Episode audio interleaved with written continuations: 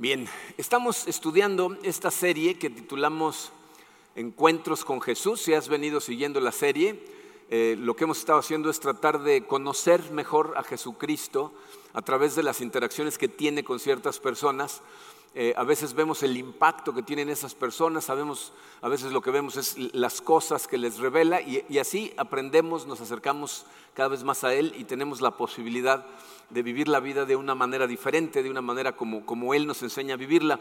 Eh, el día de hoy vamos a estudiar un encuentro que eh, también es muy conocido, está en el capítulo 5 del Evangelio de Juan, pero es un encuentro diferente, este es eh, un tipo diferente de persona. Hemos visto a dos personas que eran judíos, que pensaban que tenían una relación sana con, con Dios y luego se dieron cuenta que realmente no la tenían.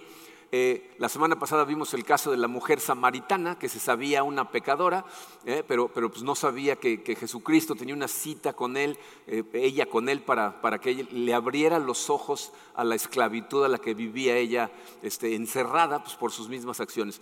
Este caso que vamos a ver el día de hoy es, es, un caso diferente, aunque este hombre también es un pecador, este hombre tiene aparte otras ataduras que piensa que son las cosas que lo tienen esclavizado pero Jesucristo le va a mostrar cómo hay cosas bastante más profundas en su corazón que la simple esclavitud física en este encuentro que tiene Jesucristo con un inválido que está junto a un estanque en, Jerusalén. Vamos a darle gracias a Dios, vamos a ponernos en sus manos y vamos a estudiar este mensaje que titulamos Despierta. Eh, Padre Santo, te damos tantas gracias por tu amor, te damos gracias eh, porque tenemos vida gracias a tu Hijo Jesucristo, tenemos acceso a ti. Y Señor, sé que eh, muchos de nosotros a lo mejor no nos damos cuenta, pero estamos eh, e, esclavizados a ciertas cosas. Eh, y, no nos damos cuenta, Señor, cómo tú eres lo que necesitamos para, para ser libres de todas esas cosas y poder realmente seguirte, ser transformados y vivir para tu gloria. Te pido, Señor, que nos hables a cada uno de acuerdo al nivel en donde estamos, el lugar en el caminar espiritual que llevamos. tú sabes cómo está cada corazón, quién viene con el corazón cargado, quién, quién no. Eh, y, necesitamos de ti, Padre. Así es de que te pedimos ayuda.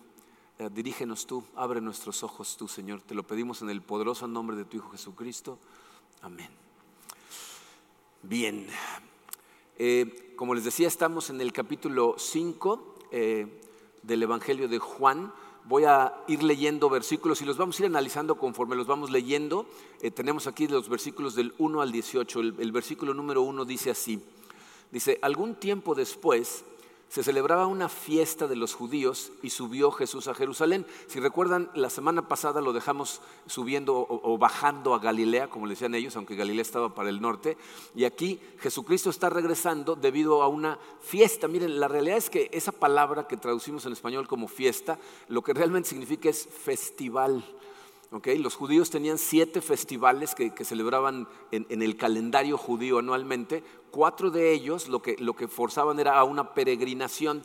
Y entonces judíos de todos los pueblos alrededor que estaban ahí eh, iban a Jerusalén para celebrar este festival. ¿okay? Y entonces iban al templo y lo que hacían ahí era pues, eh, eh, darle gracias a Dios por las cosas que había hecho. Esto es algo que, que, Dios nos enseña en su palabra muchas veces, que tenemos que recordar las cosas que ha hecho en nuestro pasado y celebrarlas porque eso nos da poder en el presente y nos da esperanza para el futuro.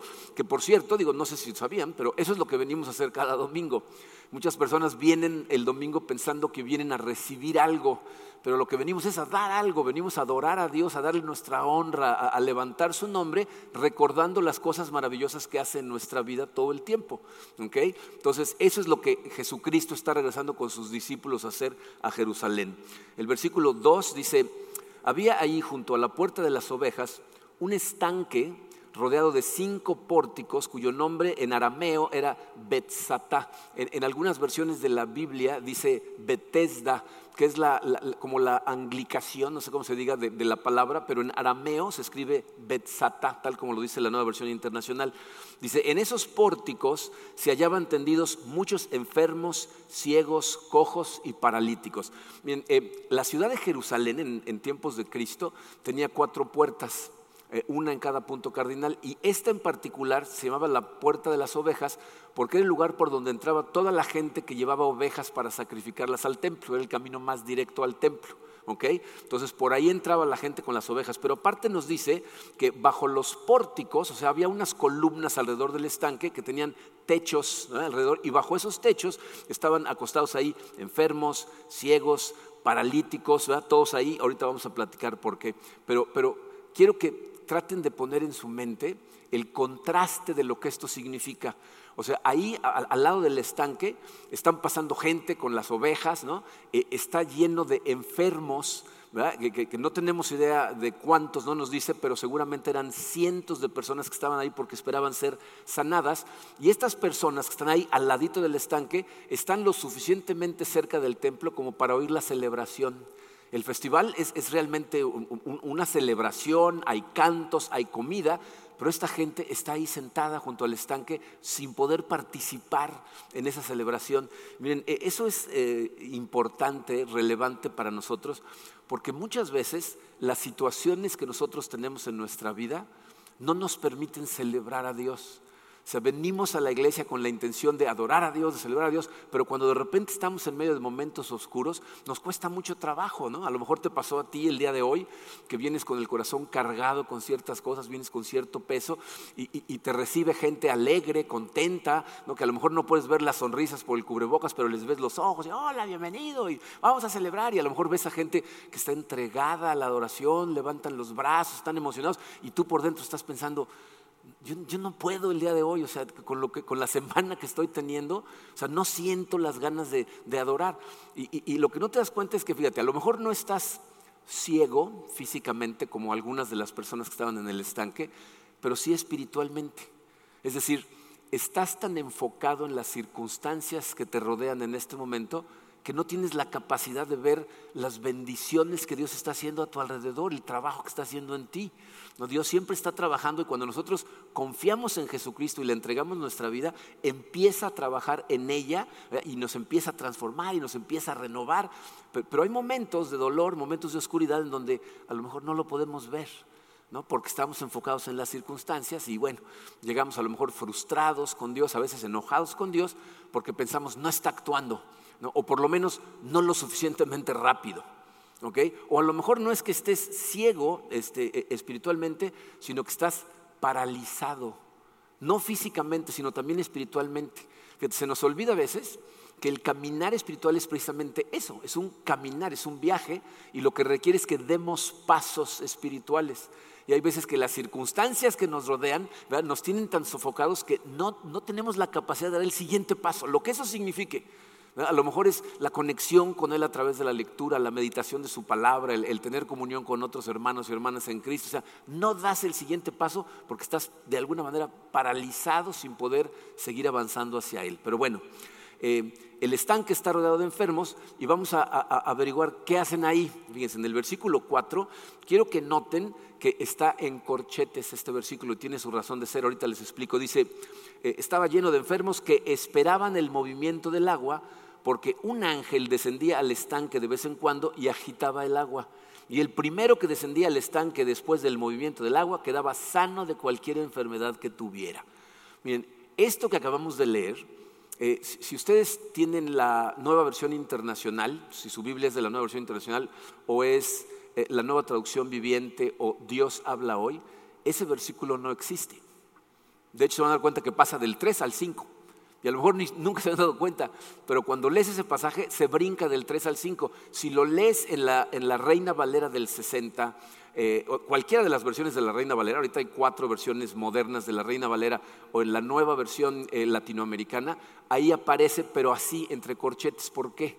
Porque el manuscrito, los manuscritos originales de este Evangelio, ese versículo no existía. Ese versículo lo añadió algún rabino casi 300 años después para explicar lo que estaba pasando ahí.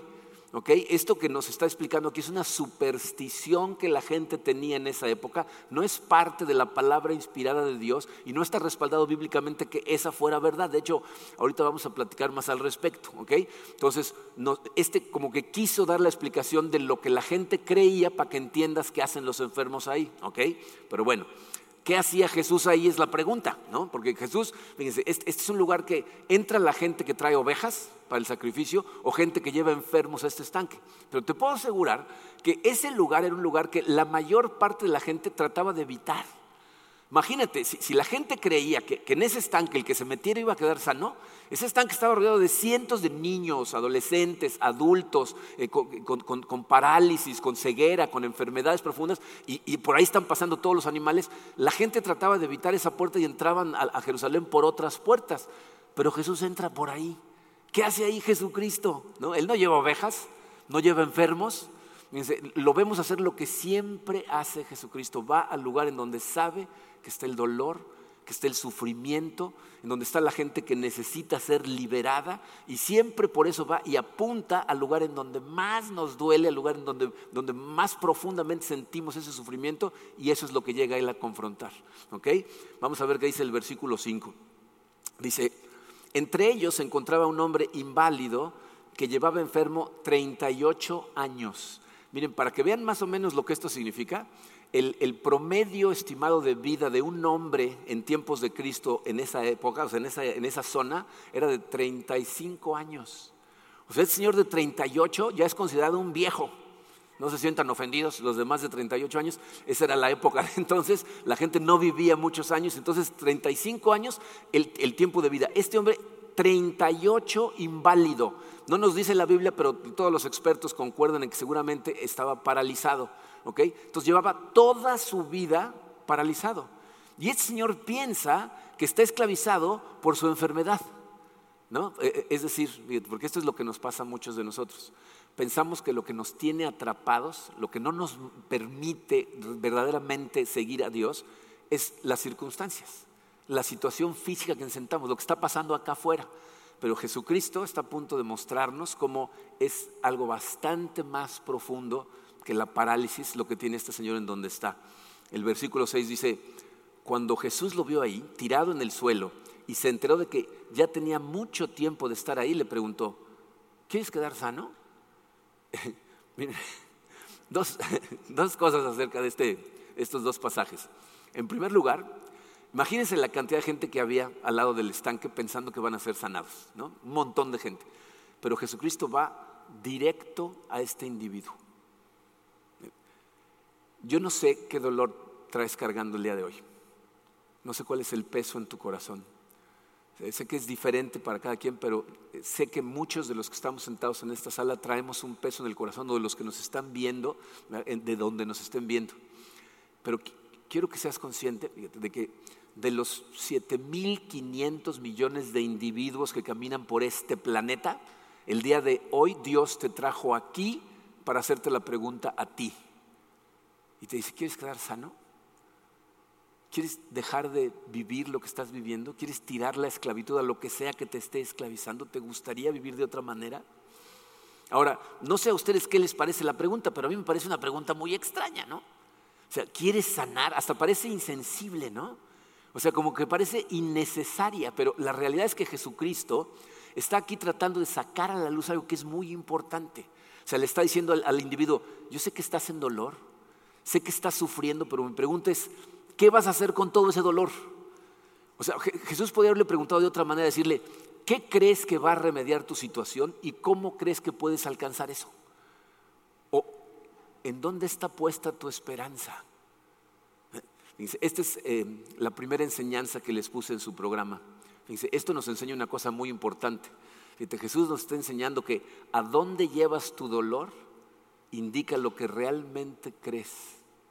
O sea, ¿a dónde vas con tu dolor? Todos en alguna medida estamos sufriendo. ¿Están de acuerdo? O sea, en alguna medida, obviamente nadie ve el, sufrimiento del otro de la misma manera que lo ve el que lo trae, ¿no? O sea, yo tenía un, un amigo contralor que me decía, nadie sabe lo que pesa el costal más que el que lo va cargando. O sea, tú vas cargando tu costal, yo voy cargando el mío y no sabemos cuánto te pesa ese costal, pero todos estamos cargando sufrimiento. Y la pregunta de Jesucristo es, ¿a dónde vas a llevar ese sufrimiento? ¿Qué vas a hacer con él? Porque a dónde lo lleves determina cuál es tu visión del mundo, o sea, qué te está guiando en este momento. ¿Ok? Bueno, vamos a ver la respuesta de este señor. eh, en el versículo 7 le dice, Señor, respondió, no tengo a nadie que me meta en el estanque mientras se agite el agua y cuando trato de hacerlo, otro se mete antes. Miren, la respuesta de este Señor es increíble. ¿ok? O sea, la, pregunta que le está haciendo Jesucristo no es una pregunta capciosa. No, las posibles respuestas eran sí o no. ¿no? Pero ¿cómo le responde? Con una excusa. O sea, honestamente, yo no sé cómo hubiera respondido yo la pregunta. O sea, si yo llevara 38 años paralizado, tirado ahí en el piso, y una persona llegara y me dijera, ¿quieres ser sanado? Yo, yo creo que me hubiera enojado. ¿Y usted qué cree? ¿No? O sea, ¿cree que estoy aquí por gusto? ¿No? O sea, ¿qué, clase de pregunta es esa? ¿No? Pero el Señor no contesta enojado, no le contesta que sí, no le contesta que no, sino dice, es que, o sea, le va a dar una excusa, lo cual revela una cosa importantísima. Este Señor cree en, una mentira que lo tiene sentado junto al estanque, quién sabe por cuántos años. Los escolares bíblicos que han estudiado este pasaje se dedican a estudiar no nada más la Biblia, sino la historia que hay alrededor de la Biblia. Y están convencidos de que eh, eh, esta eh, creencia, esta superstición, fue inventada por un grupo de tranzas que estaban ah, incluso montando sanaciones falsas para venderle espacios a la gente que llegaba enferma, cobrarte dinero por sentarte más cerca del estanque. No están convencidos, ¿no? Entonces, eh, este señor lleva creyendo esta mentira por años. Y, trata de imaginarte la escena. Fíjense, eh, este estanque sigue, o sea, fue encontrado por, por, arqueólogos en Jerusalén, ahora está excavado, y se han dado cuenta que la fuente de agua era natural. Entonces el agua de vez en cuando salía una burbuja, o sea, venía agua de la tierra y bubu. ¿Se, ¿Se, imaginan el momento en que salía la burbuja? O sea, los juegos del hambre, ¿no? O sea, ¡ah! todos contra todos por tratar de aventarse para lograr qué. según ellos era su oportunidad de alcanzar la vida que siempre habían soñado. Por fin librarse de eso que tenían y entonces iban a vivir lo que siempre habían soñado. Entonces, este hombre lo que le está diciendo a Jesús es, sí, estoy sufriendo, pero sanar para mí se encuentra en el estanque. Si tan solo pudiera ser el primero en entrar, todo estaría bien. ¿Se dan cuenta cómo eso es lo mismo que nos pasa a muchos de nosotros? Muchas veces pensamos, si tan solo sucediera X, algo externo, si algo cambiara, si esta persona se portara diferente, si mi jefe fuera así, si mi esposa, si mis hijos, si algo acá fuera cambiara, entonces todo estaría bien. Y Jesucristo lo que está haciendo es entrar en esa área de dolor y le está diciendo, tienes que traerme el dolor a mí. ¿Ok? E, este individuo no lo ve.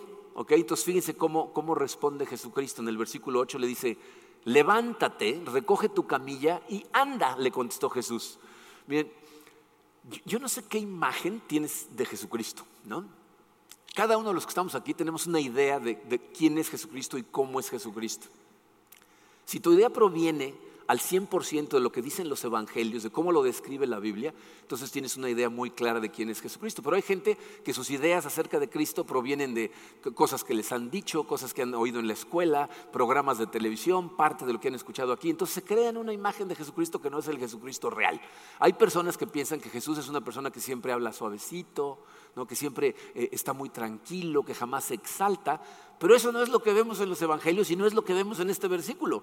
De hecho, aquí Jesús está hablando con autoridad, muy probablemente con firmeza, ¿no? Le está diciendo, levántate. ¿Saben lo que significa la palabra literalmente? Significa despierta. Eso es lo que le dice una persona que está en cama y está dormida. Le dice, es hora de levantarse. Eso es lo que significa, levántate. No, despierta, abre los ojos. Jesús no le está hablando como un tirano, dándole órdenes o, tratando de herirlo o humillarlo, apuntándole a, lo que seguramente le ha causado dolor toda su vida.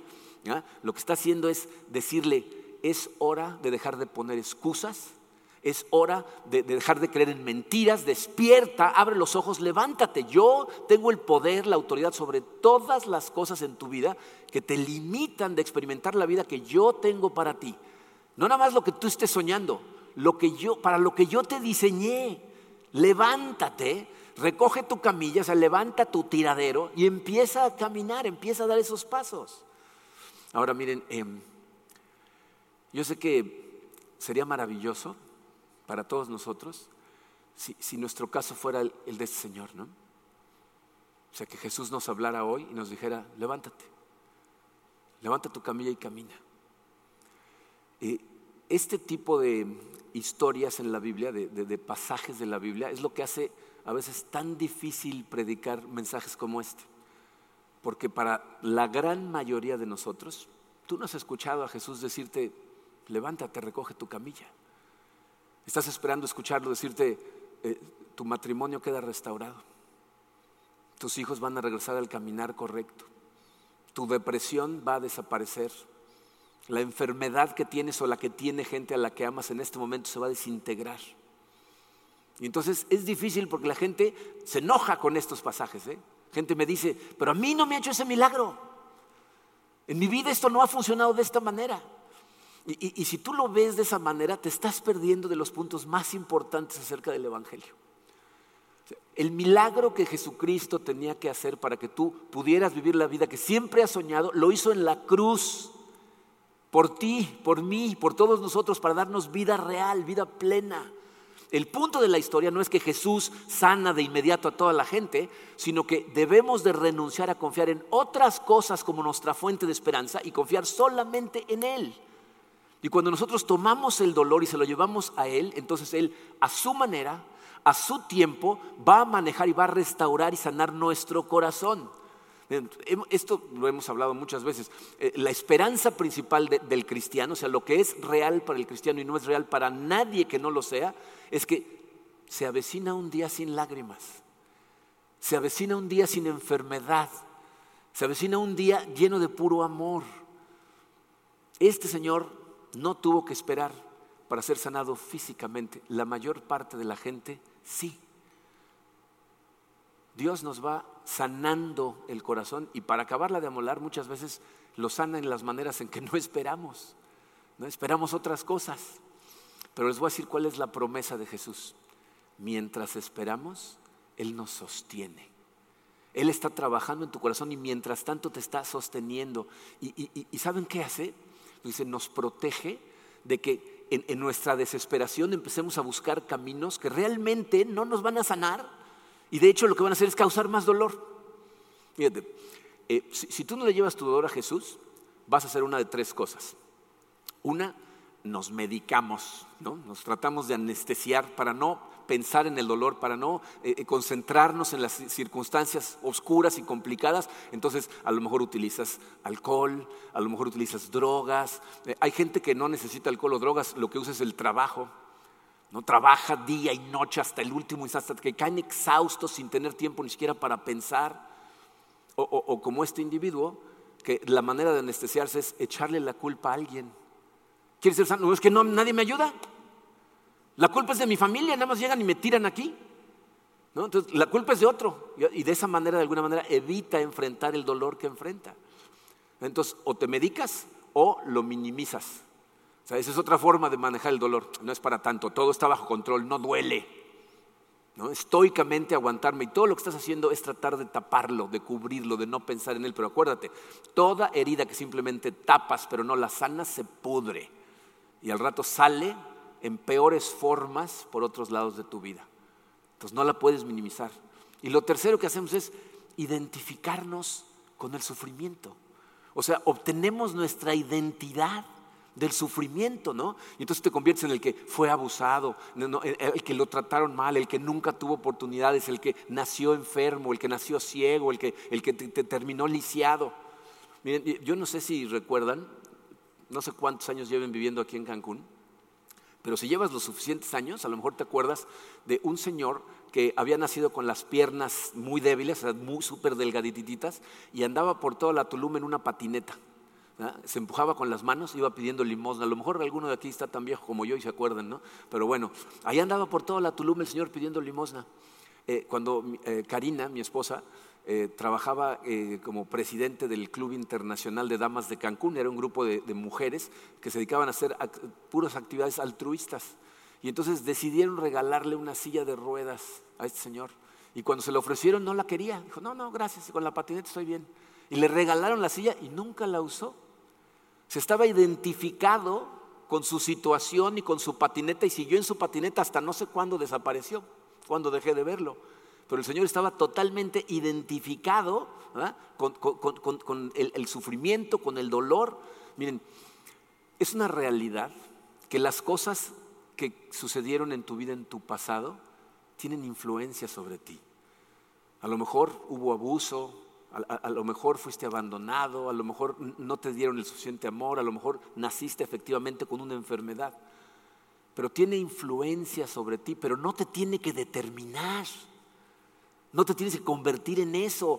No es lo que pasa en la vida lo que determina cómo vives la vida, sino qué haces con lo que te pasa en la vida. Una de las cosas gloriosas acerca del Evangelio de Jesús es que la identidad que puede resultar en tu vida por, por, sufrimiento que hayas tenido en el pasado, jamás va a ser más fuerte o más grande que la identidad que Jesús te regala gracias a su sufrimiento. Eres hijo de Dios, eres hija de Dios y eso es lo que te debe dar tu identidad. Pero miren, la, la diferencia entre ir con nuestro dolor a Jesucristo y dejarlo sostenerlos y no hacerlo es, es como el día y la noche. Y yo he visto los dos lados de la moneda tristemente. Si simplemente en esta pandemia, por ejemplo, vi el caso de una persona que perdió su trabajo y, al parecer no hay manera de solucionar la situación a largo plazo. Y, esta persona está deprimida, amargada. Sus palabras para mí fueron, no sé qué voy a hacer, estoy perdido está en la desesperación y la depresión total. Por otro lado, me encontré también con una persona, una mujer, que perdió a su esposo por, por culpa de la pandemia. Y lo que ella me dice es, no entiendo cómo, pero Jesús me sustenta a través de este dolor. Poco a poco está restaurando mi corazón. En Él tengo puesta mi mente en todo momento. ¿Qué, significa esto? ¿Que, ¿Que no sufrió? Desde luego que está sufriendo, que no hubo momentos difíciles, ha tenido momentos complicadísimos. ¿Se recuperó de inmediato? Todavía se está recuperando. ¿Algún día va a recuperar lo que perdió? ¿Algún día? Va a llegar ese día en donde Dios nos va a reunir a todos en una fiesta para celebrar la eternidad. Esas fueron sus palabras para mí. Me dijo, yo le dije a, Jesús, Jesús, confío en ti a donde quieras llevarme. Y no entiendo cómo, pero Él me ha sustentado. Esa es la invitación que le está haciendo a este hombre y la que nos está haciendo a nosotros. Tráeme tu dolor y confía en que cuando me traes tu dolor, lo que voy a hacer es trabajar en tu corazón transformándolo de forma maravillosa, aunque a corto plazo no te des cuenta. Esa es la invitación. La historia aquí toma otra dirección. Este hombre nos confunde todavía más con su comportamiento. En el versículo 9 dice, al instante aquel hombre quedó sano, así que tomó su camilla y echó a andar. Pero ese día era sábado, por eso los judíos le dijeron al que había sido sanado, hoy es sábado, no te está permitido cargar tu camilla. El que me sanó me dijo, recoge tu camilla y anda, le respondió. ¿Quién es ese hombre que te dijo, recógela y anda? Le interpelaron. Miren, aquí necesitamos detenernos por unos momentos para ver lo que está pasando. Fíjense lo que acaba de suceder. Este hombre va cargando su camilla porque había estado 38 años paralizado y ahora va caminando con la camilla, ¿no? Lo que está haciendo es romper una regla farisea, no una regla bíblica. La Biblia dice que respetarás el sabbat, significaba trabaja seis días y uno descansa para honrar al Señor. Lo que hacían los fariseos era crear una serie de mandamientos que les llamaban mandamientos reja, o sea, creaban una reja alrededor del mandamiento central. Entonces decían, si el mandamiento es descansar, entonces vamos a crear otros mandamientos alrededor que no nos permitan romper ese. Entonces queda prohibido caminar más de 50 pasos, queda prohibido a las mujeres maquillarse, queda prohibido a los hombres cargar cualquier cosa, queda prohibido eh, una serie de cosas que estaban prohibidas. ¿No? Hasta la fecha, no sé si saben, pero por ejemplo, cuando vienen grupos de judíos que son muy ortodoxos, o sea, que, siguen fielmente eh, sus creencias, si se quedan en un hotel piden que los pongan en el primer piso para poder subir por la escalera porque apretar el botón del elevador es trabajo en el sabbat. Esas son leyes fariseas, no bíblicas. Entonces, el Señor está rompiendo una ley farisea y cuando lo cuestionan, le dice, ¿por qué estás cargando la camilla? ¿Qué hace otra vez? Se quita la culpa, ¿no? El hombre que me sanó me dijo. No, o sea, esto no es mi culpa.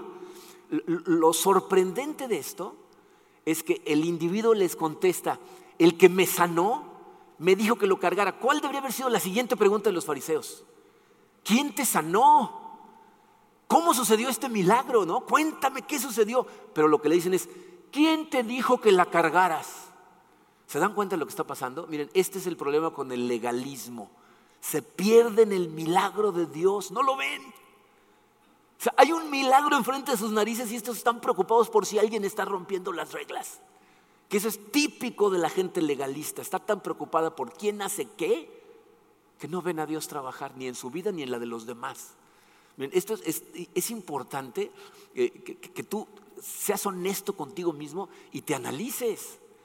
¿Te comportas como la policía moral? ¿Saben la cantidad de gente que me pide hablar conmigo para decirme, es que lo que están haciendo mal, este y aquel, y, no hicieron esto? Y ¿Quién te nombró la policía? ¿Quién te dijo? ¿No dice de hecho, no juzgues y no serás juzgado? Toda la gente que se la pasa viendo a saber quién rompe las reglas, nunca ven los milagros que está haciendo Dios. No ven la cantidad de matrimonios restaurados, de jóvenes que han enderezado su camino, de gente que ha sanado. O sea, no ven los milagros por estar viendo a ver quién rompe las reglas. Pero bueno, en fin. Eh, continúa el versículo 13, dice, el que había sido sanado no tenía idea de quién era porque Jesús se había escabullido entre la mucha gente que había en el lugar. Después de esto Jesús lo encontró en el templo y le dijo, mira, ya has quedado sano, no vuelvas a pecar, no sea que te ocurra algo peor. El hombre se fue e informó a los judíos que Jesús era quien lo había sanado. Y te piensa en esto, si tú hubieras sido ese individuo, imagínate nada más, ¿no? 38 años paralizado, quién sabe cuántos días tirado junto al estanque todos los días, rodeado de gente quejándose, llorando y todo. Y de repente llega un señor y te dice, ¿quieres ser sanado? Y le dices una incoherencia y te dice, estás sanado, ¿qué hubieras hecho? ¿No te hubieras aventado a sus pies? ¿No le hubieras dicho, ¿cómo te llamas? ¿Quién eres? ¿A dónde vas? Como lo hacen muchísimas personas a las que sana. Pero este hombre no hace esto. O sea, hay algo súper trágico eh, eh, en el corazón de este hombre. O sea, no se levanta a adorar a Dios por el milagro como lo... ¿Se acuerdan cuando, cuando, cuando sana a diez leprosos? Dice, y se fueron alabando a Dios. Y nada más dos regresan a darle las gracias, pero los diez se fueron alabando a Dios. Y este ni siquiera sabía cómo se llama el que lo sanó. No tenía ni idea. Lo cual, fíjense, nos enseña una cosa que es eh, muy, muy fría. Cuando tu corazón está endurecido, aunque recibes bendiciones de Dios, ni siquiera te das cuenta. Ni siquiera sabes de dónde vienen. No pasan cosas buenas en tu vida y tú crees que es por ti.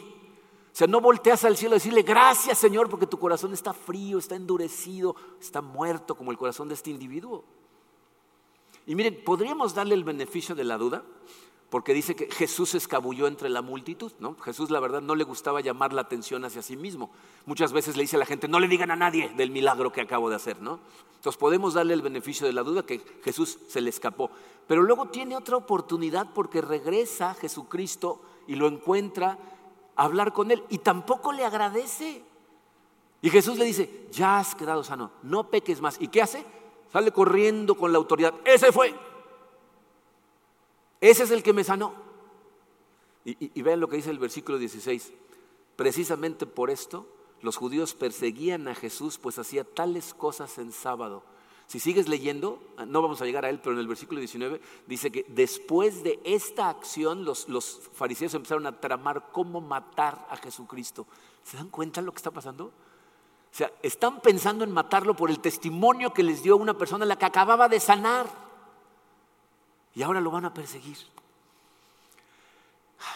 Obviamente Jesucristo sabía eso antes de sanarlo. o sea, de todas maneras lo sanó. Pero ¿saben qué es muy interesante de, este milagro en particular? dice, la mayor parte de las veces que vemos a Jesús sanar a alguien, el tema del milagro es la fe. ¿Lo han visto? Que dice, tu fe te ha sanado, no, vete en paz, tu fe te ha sanado.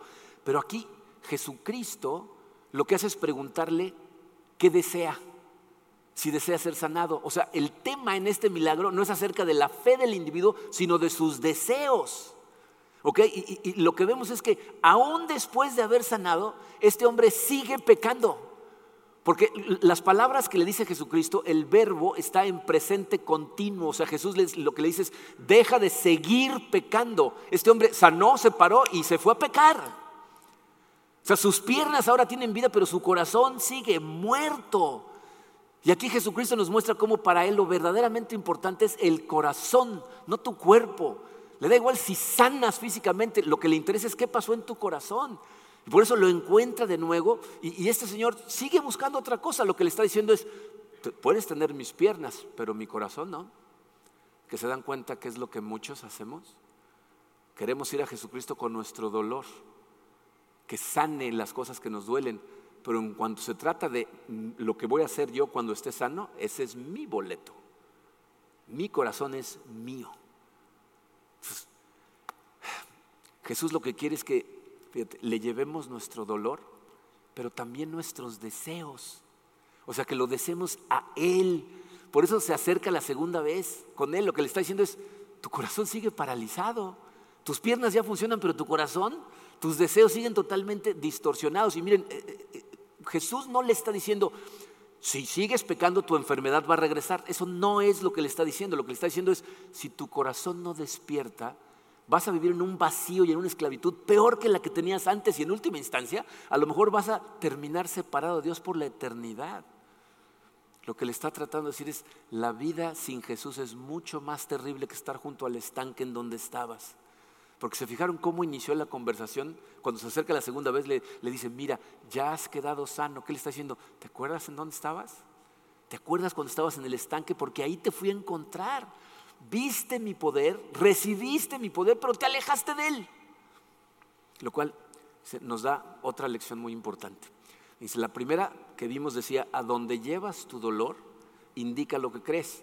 Pero aquí Jesús nos muestra una más, dice tu programa, ¿Qué haces con tu libertad? También muestra tus creencias. Una vez que Jesucristo empieza a liberarte de esas cadenas que te tienen agarrado, ¿qué haces con tu libertad? Todos tenemos que estar muy pendientes de nuestros deseos porque indican lo que realmente amamos. Y Jesús está tratando de, que este hombre entienda que Él, Jesucristo, es más digno, más maravilloso que ninguna otra cosa que Él puede encontrar en el mundo. Em, nuestro corazón necesita aferrarse a Él para dejar ir otras cosas. Eh, cuando, mis hijos eran chiquitos, todos pasaron por esta etapa en algún momento, de, eh, los cuatro, y, si tienes hijos a lo mejor te tocó lo mismo. Llega una edad cuando están en edad de molestar, ¿no? cuando ya se empiezan a mover y a, gatear por todos lados, que normalmente se aferran para jugar con cosas que no son un juguete. ¿Les ha pasado? ¿No? Y a lo mejor son cosas que necesitas, pero le gustó y ahí está, ¿no? Y si se lo quitas, un berrinche, ¿no? Espantoso. Entonces puedes hacer una de dos cosas. Esperar a que se aburra, porque se va a aburrir y lo va a dejar, o traer algo que brille más, ¿no? Entonces le llegas con un juguetito o algo. Los hijos mayores identificaban rápido cuando se aferraba uno con el control remoto para jugar con él, con un juguetito o algo para intercambiárselo, ¿no? Bueno, esa es la manera en que el corazón del ser humano funciona. Normalmente tu corazón anda persiguiendo cosas brillantes hasta que te aburren. Y entonces buscas algo más brillante. Y luego necesitas cada vez más. Esa persecución es eterna y el corazón nunca descansa, nunca se llena hasta que lo que persigues es a Jesús. Porque Jesús es tan hermoso, tan satisfactorio, que tu corazón jamás se cansa de tenerlo en el corazón. Y si tu persecución es real, es decir, si tú te acercas tanto a Jesucristo que te abre los ojos y te deja ver lo hermoso que es Él y el propósito que tiene para ti y lo vives, entonces jamás se aburre tu corazón. Si llegas a verlo por quien realmente es, nunca lo vas a querer dejar ir. Y mientras más tiempo pasas con Él, es más fácil empezar a dejar ir esas otras cosas que todos tenemos un aferramiento a ellas. Esas cosas que tú piensas que si no las tuvieras ahorita en tu vida, entonces no podrías ser feliz. Y empiezas a darte cuenta que te cuesta cada vez menos trabajo soltarlas para solamente aferrarte a Él. Y miren, necesitamos ser eh, justos con, con nosotros, porque la realidad es que llegar a ese punto en donde te sea fácil desprenderte de todo lo que no sea Jesucristo, es un proceso, es un viaje muy largo. Eh, nuestro corazón no cambia de un día para otro. No escuchas un mensaje, entonces cambias un switch en tu corazón y ahora de pronto ya lo único que quieres es a Dios y sueltas todo lo demás. De hecho, estoy seguro eh, que si tú estás tratando de hacer eso, reconocerías que es una batalla. Dirías, este, para mí eso es una guerra, es una batalla que tengo todo el tiempo. Yo lo quiero perseguir solo a Él y me siguen atrayendo otras cosas. Tengo que luchar para mantenerme en el camino correcto. Y si ese es tu caso, primero, bienvenido al club, ¿no? porque ahí estamos todos. ¿ok? Pero en segunda, es una excelente noticia. Significa que vas por el camino correcto, porque si no, no habría batalla. ¿Me explico? O sea, si tú no estás luchando todo el tiempo por tratar de nada más seguir a Jesucristo y cosas te distraen, significa que estás tratando, que estás dando pasos y mientras más tiempo vas con Él va a ser más fácil. Pero si no hay batalla, significa que simplemente te estás dejando ir con la corriente, que es muy fácil y no estás batallando con nada, como es el caso de este individuo. Su corazón está muerto. No tiene batalla en su corazón. La Biblia no nos dice que hubo conversión, que hubo salvación, que el individuo el Señor estaba muerto. Pero si estás en la batalla, necesitas tener ánimo. Necesitas animarte, te voy a decir porque fíjate cómo termina el pasaje. En el versículo 17 dice, pero Jesús les respondía. Piensen en lo que significa antes de que leamos la, respuesta. O sea, eh, lo interpelan, le dicen, ¿quién te dio que cargar? El que me dijo fue él. Y ahí está Jesús. Porque Jesús les contesta inmediatamente a los fariseos, dice, pero Jesús les respondía, mi Padre aún hoy está trabajando y yo también trabajo. ¿Qué está diciendo Jesucristo? Es su último espacio en blanco. Aunque no lo notes, Jesús siempre está trabajando en ti. Jesucristo les dice, sí, es, sábado, es sábado. Mi papá trabaja hasta los sábados. ¿Ok? Y todo el tiempo está trabajando. Y eso es algo que necesitas recordar, porque miren, la, verdad es que va a haber momentos en tu vida de, oscuridad, va a haber desiertos espirituales donde te va a costar un montón de trabajo tratar de dar el siguiente paso. Y, y, lo vas a dar y no te vas a ver a nada. Y vas a leer tu Biblia y no te va a decir nada. Va a haber momentos así. Pero Jesucristo nos está diciendo, todo el tiempo estoy trabajando en ti. En todo momento, aunque no lo notes, estoy transformando tu corazón. Aférrate a mí. Confía en mí, piensa que la única fuente de satisfacción voy a ser yo, porque entonces me estás dejando trabajar en ti y cuando te des cuenta, tu corazón va a sanar. recuerda, eh, eh, necesitamos llevarle el dolor a Él y llevarle también nuestros deseos. Y su promesa es, Él nos sostiene, Él nos transforma y está todo el tiempo llenando nuestro corazón aunque a veces no lo notemos. ¿Eh? Despierta, deja de poner excusas, levántate y empieza a andar. Esa es su invitación el día de hoy. Cierren sus ojos por un momento, vamos a orar, pero quiero que considere ciertas cosas. Eh, a lo mejor estás escuchando estas palabras y con quien te identificas en este momento es con este hombre.